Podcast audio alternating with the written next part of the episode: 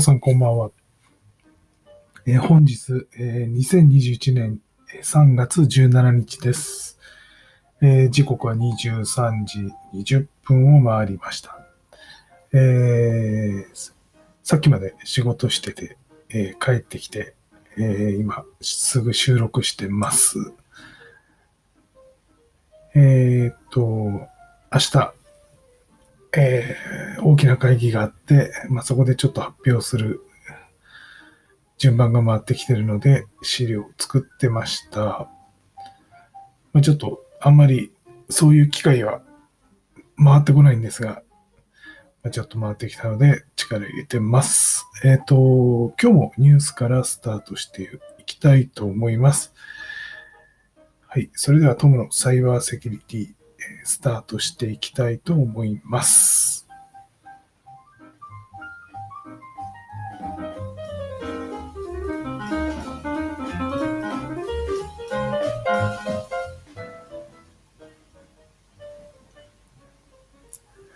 はい。えっ、と、本日のニュースは、え3件届いています。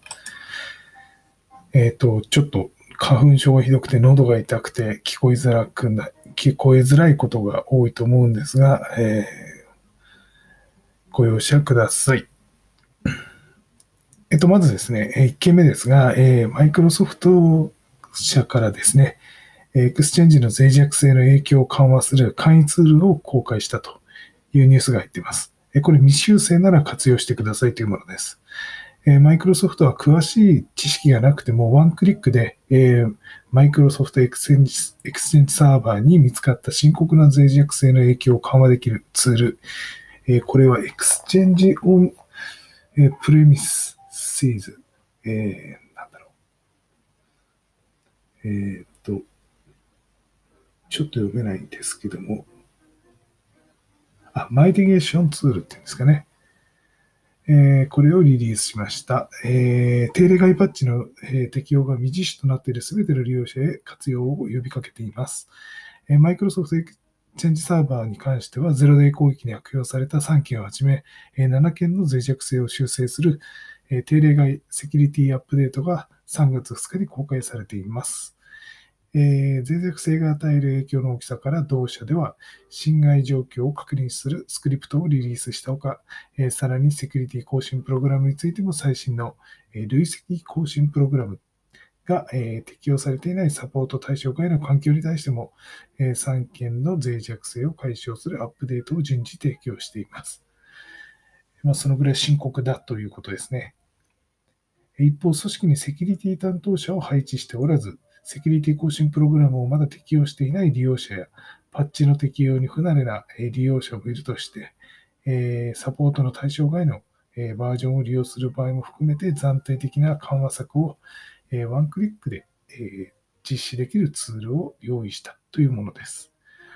えっと、詳しくはマイクロソフト社のホームページを見ていただきたいんですけれども、あの、未実施、未修正なら、あの、ぜひこれを活用して、えまず、簡易的な防御をしてもらえればなと思います。はい。えー今日3件のうちの2件目です。えーっと、これはですね、えーワールドプレス向けの会員サイト、えー構築プラグインに、えー SQLI 脆弱性が発見されたということです。えコンテンツマネジメントシステム CMS の、ワールドプレス向けに提供されているプラグイン。これはペイドメンバーシッププロ、えというものに脆弱性が明らかとなったというものです。このソフトウェアは、ワールドプレスにおいて会員制サイトを構築できるプラグイン。SQL インジェクションの脆弱性が、明らかになったというものです。クエリの実行が、可能なユーザーによってデータベースを不正に操作され、内容が改ざんされたり、情報流出が生じる恐れがあるとしています。共通脆弱性評価システムにおけるベーススコア6.3と。で、これは三井物産の、えセキュアディレクションの佐藤さんという方が IPA へ報告したものだそうです。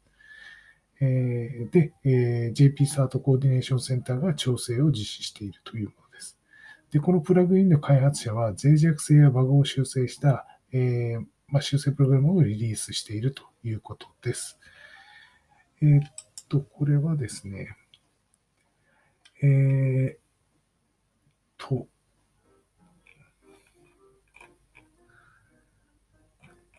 JP サートのですね、ホームページに、えー、ワールドプレス用プラグイン、ペイドメンバーシッププロにおける SQL インジェクションの脆弱性という、えー、ニュース、えー、リリースがありますので、そちらを詳しく見ていただくとわかるかなと思います。えー、CVSS の V3 が6.3、CVSS V2 が6.5ということで、一応あの、えー、分析結果が出ています。ぜひね、えー、利用されている方はこちらの方をご覧いただければと思います。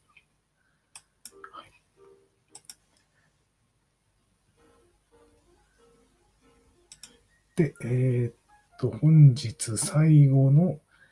えー、3件目の、えー、ニュースですが、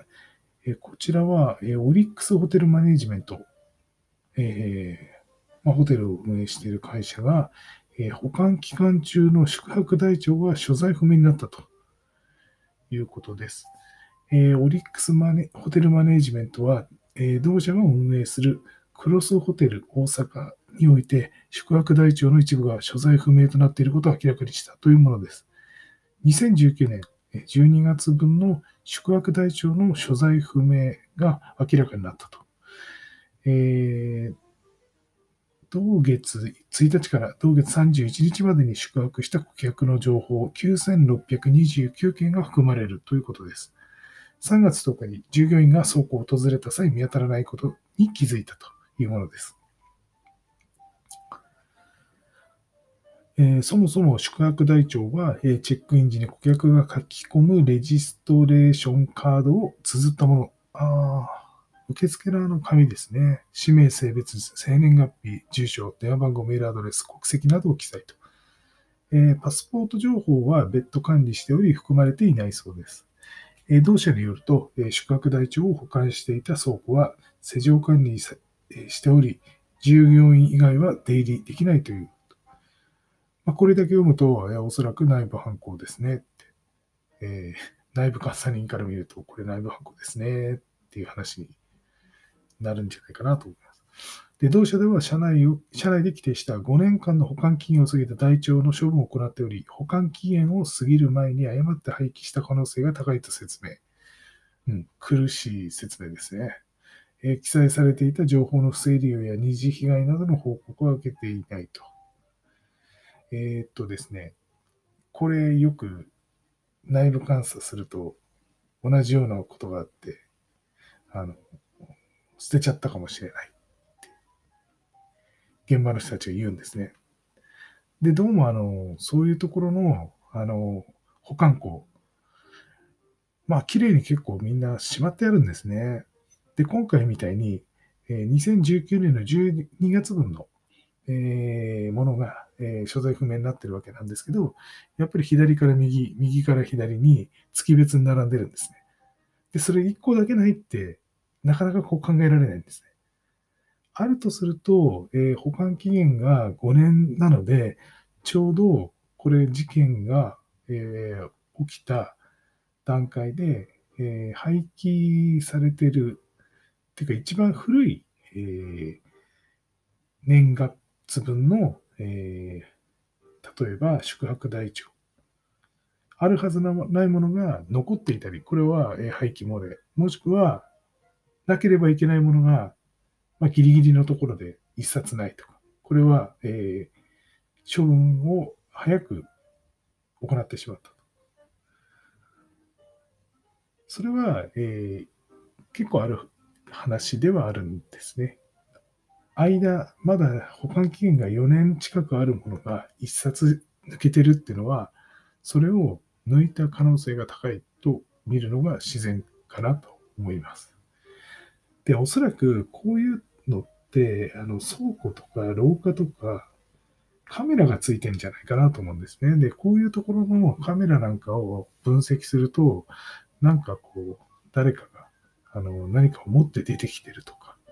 そういうのがよくあの、わかることがありますね。まあ、不正利用がないって、うん。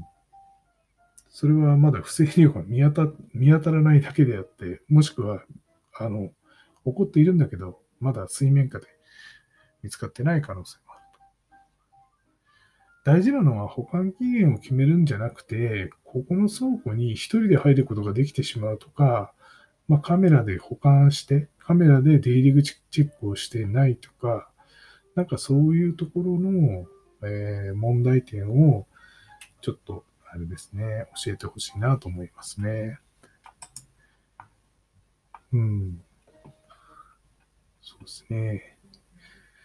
で、一応、えっ、ー、と、オリックスホテルマネジメント社のホームページを見ると、まあ、今回の、えー、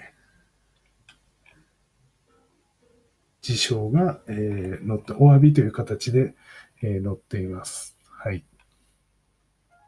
まあ、一応、金銭的な被害を受けたとの、連絡や紹介はないということを言っていますね。はい、結構1ヶ月分で9629件って結構多いんですね。まあ、30日あったとして、1日あたり320件ぐらいあるってことですかね、宿泊。結構なんか多い、大きいホテルなんですかね。ちょっと行ったことないんですけどね。うん。はい。まあ、えー、こういう事件があったということで、今日はですね、3件、えっ、ー、と、ニュースをお届けします。しました。なんか久しぶりに少ないですね。はい。で、えー、っと、今日警視庁のサイバー犯罪対策プロジェクトのホームページや、えー、警視庁の、えー、アットポリス見てるんですけど、えっ、と、特段新しい情報は、えー、今アップデートされてないですね。えっ、と、JP サートの方ですが、ウィークリーリポートが、えー、3月17日号ということでアップされてます。え、これは、え、JP サート CC が得たセキュリティ関連情報のうち重要と判断したものをまとめているということで、えっ、と、8つあって、1つが、え、複数のマイクロソフト製品に脆弱性がある。2つ目に、えこれもニュースでお伝えした、え複数の F5 のネットワーク製品に脆弱性があると。3つ目、え複数の SOP 製品に、え脆弱性があると。え4つ目、複数の Apple 製品に脆弱性。5つ目、複数の Adobe 製品に脆弱性。6つ目が Magic Connect、クライアントプログラムのインストーラー DDL 読み込みに関する脆弱性。7番目に株式会社 M システム、偽見性の DL8 に、複数の脆弱性。最後、8つ目に GROWI、え、これに、え、複数の脆弱性があるということです。え、気になる方は、え、JP サードコーディネーションセンターの、ウィークリーレポートをご参照ください。はい。そうですね。今日は、えー、この辺が、えー、ニュースとなっています。はい。以上です。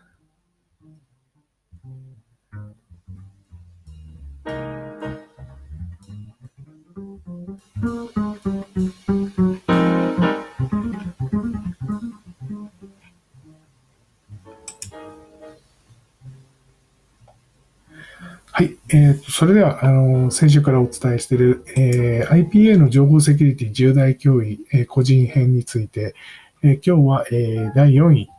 をお伝えします。えっ、ー、と、ちょっとおさらいですが、えー、っと、第1位ですね。第1位は何かというと、ちょっと待ってくださいね。はい。えっ、ー、と、第1位、えー、先週お伝えしたのがスマホ決済の不正利用。えー、第2位がフィッシングによる個人情報等の搾取。えー、第3位が、えー、ネット上の中傷デマ。これ昨日お伝えしました。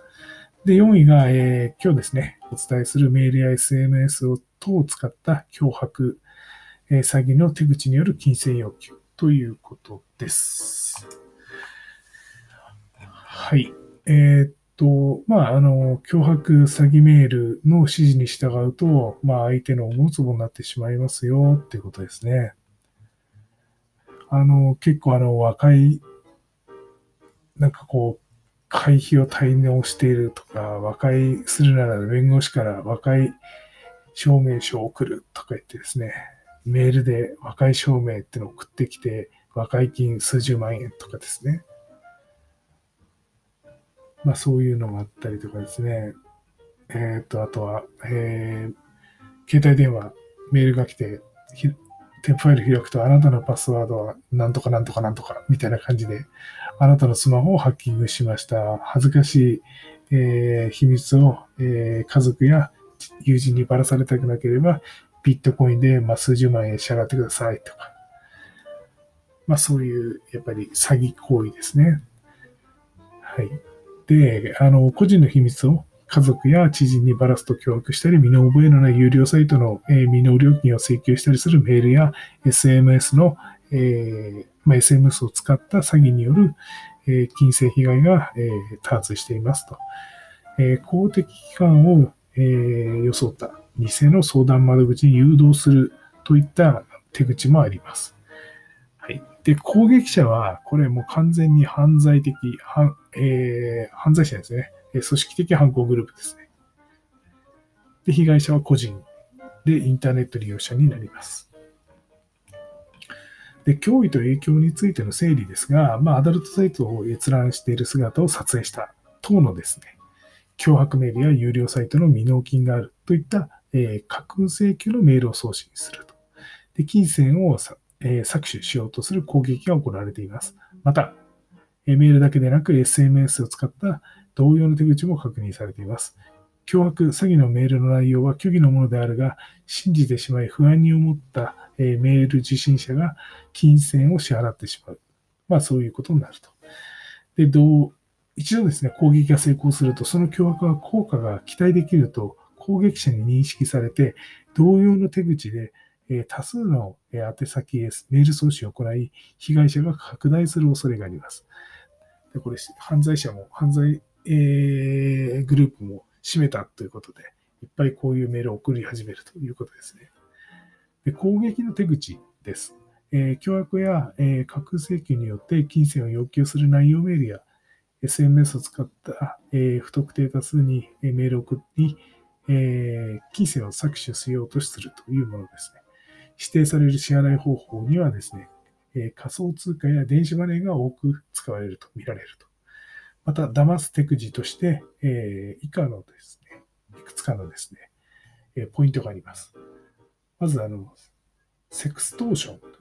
これはアダルトサイトを閲覧している姿を撮影したと周囲に相談しにくい性的な内容で落とすということ。で、二つ目がハッキングしたように見せかける。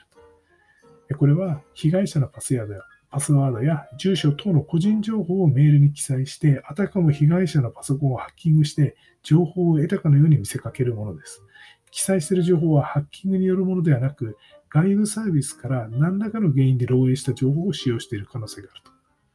いうことです。で、3つ目です。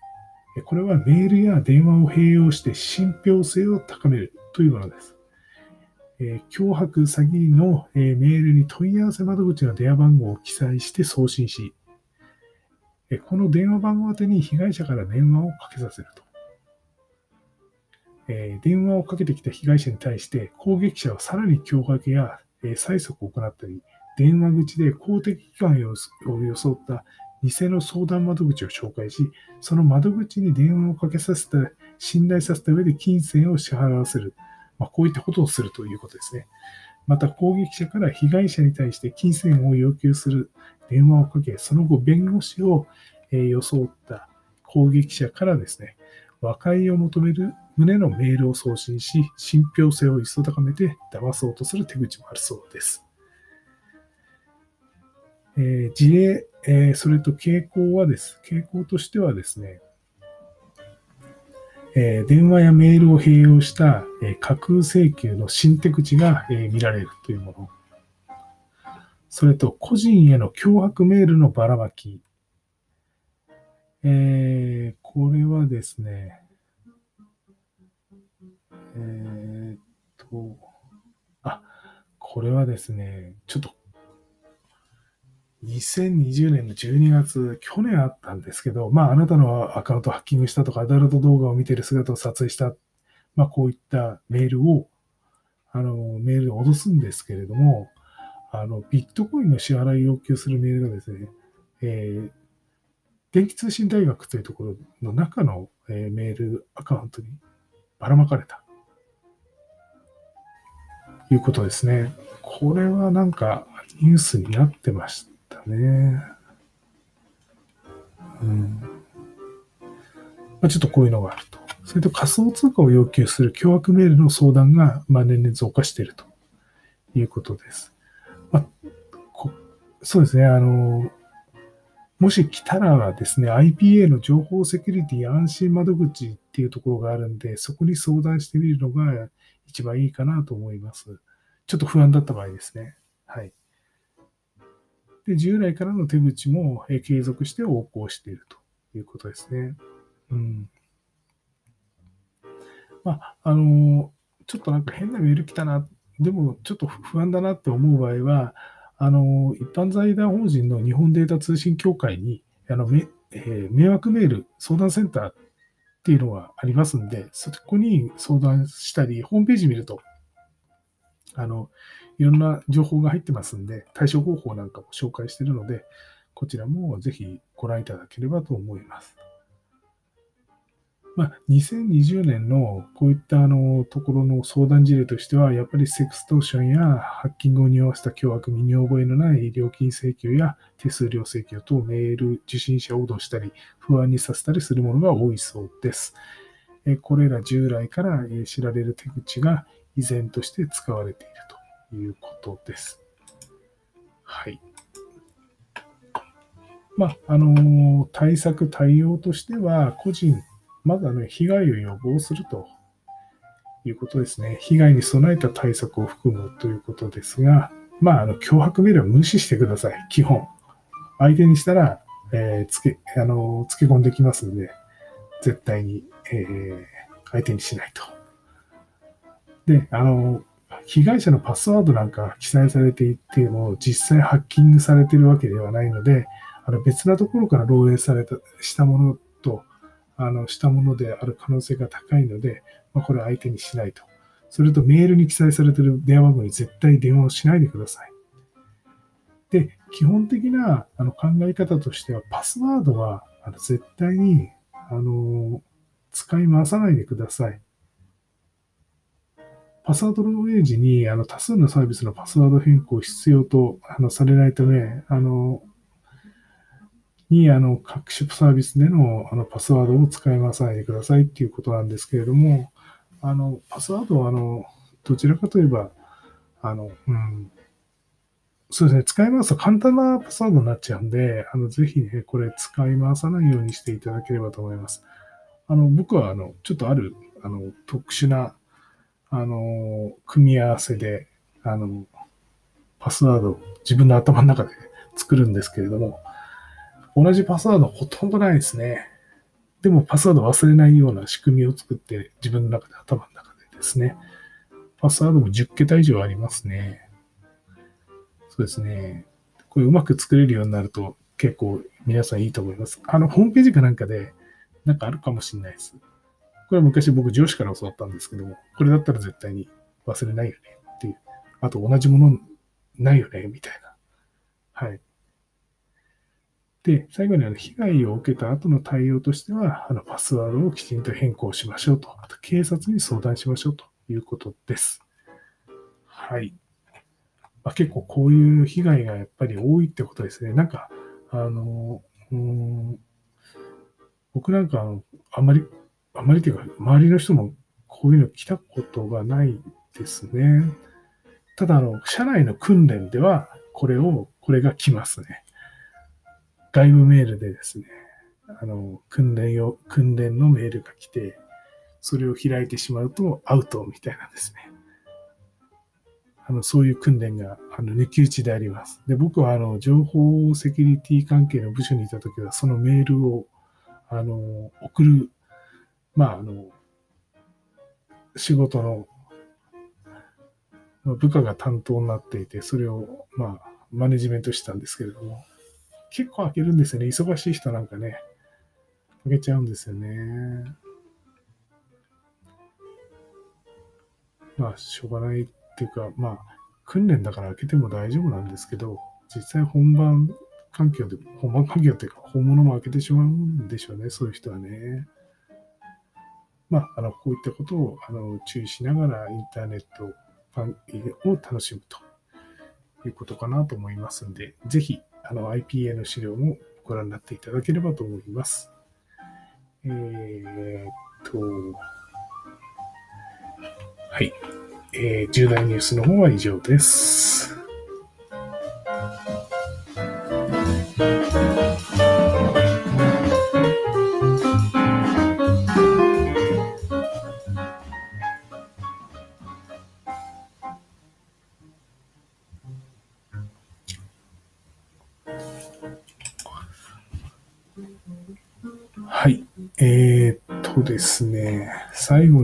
と雑談ですが、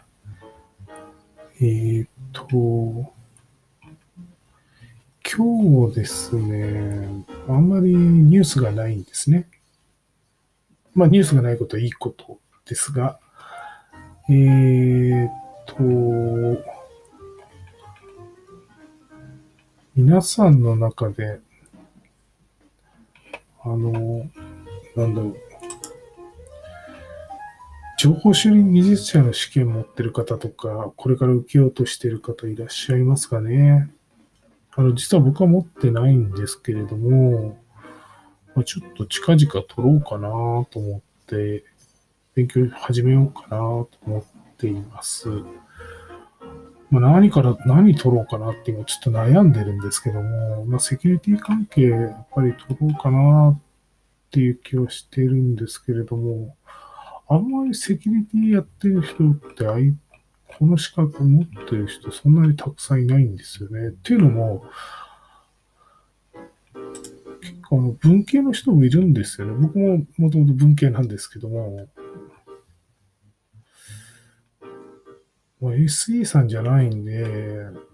うん、ちょっと難しい問題が出ちゃうと、ちょっとなかなかわかんないんで、うん、もう勉強もちょっと時間かかるんですよね。まあ簡単なところから行くのが一番いいんですけれども、まあ、やっぱりあの、受けるとしたら情報セキュリティマネジメント試験 SG の方になるのかなと。うん。受けても半分しか受かんないんですよね。上期、下期、両方実施なんですけれども、まあ、ちょっと受けてみようかなって感じですね。ちなみにですね、午前午後試験があるんですよね。で、まあ、90分90分なんですけれども、午前は、えー、っと、まあ、4択の問題ですね。それが50問出るのかな。で、午後はまた90分で、これは出題数が3問ってことで、なんかちょっと、まあ、選択式なのか。選択式で3問選ぶ。まあ、なかなか難しいのかなと思うんですけども、ちょっとチャレンジしようかなと。2021年のちょっと試験の情報がまだアップされてないんで、まあ、ちょっと調べながらやっていこうかなと思います。えー、今夜も、えー、遅くなりましたので、これにて失礼します。明日も頑張りましょう。では。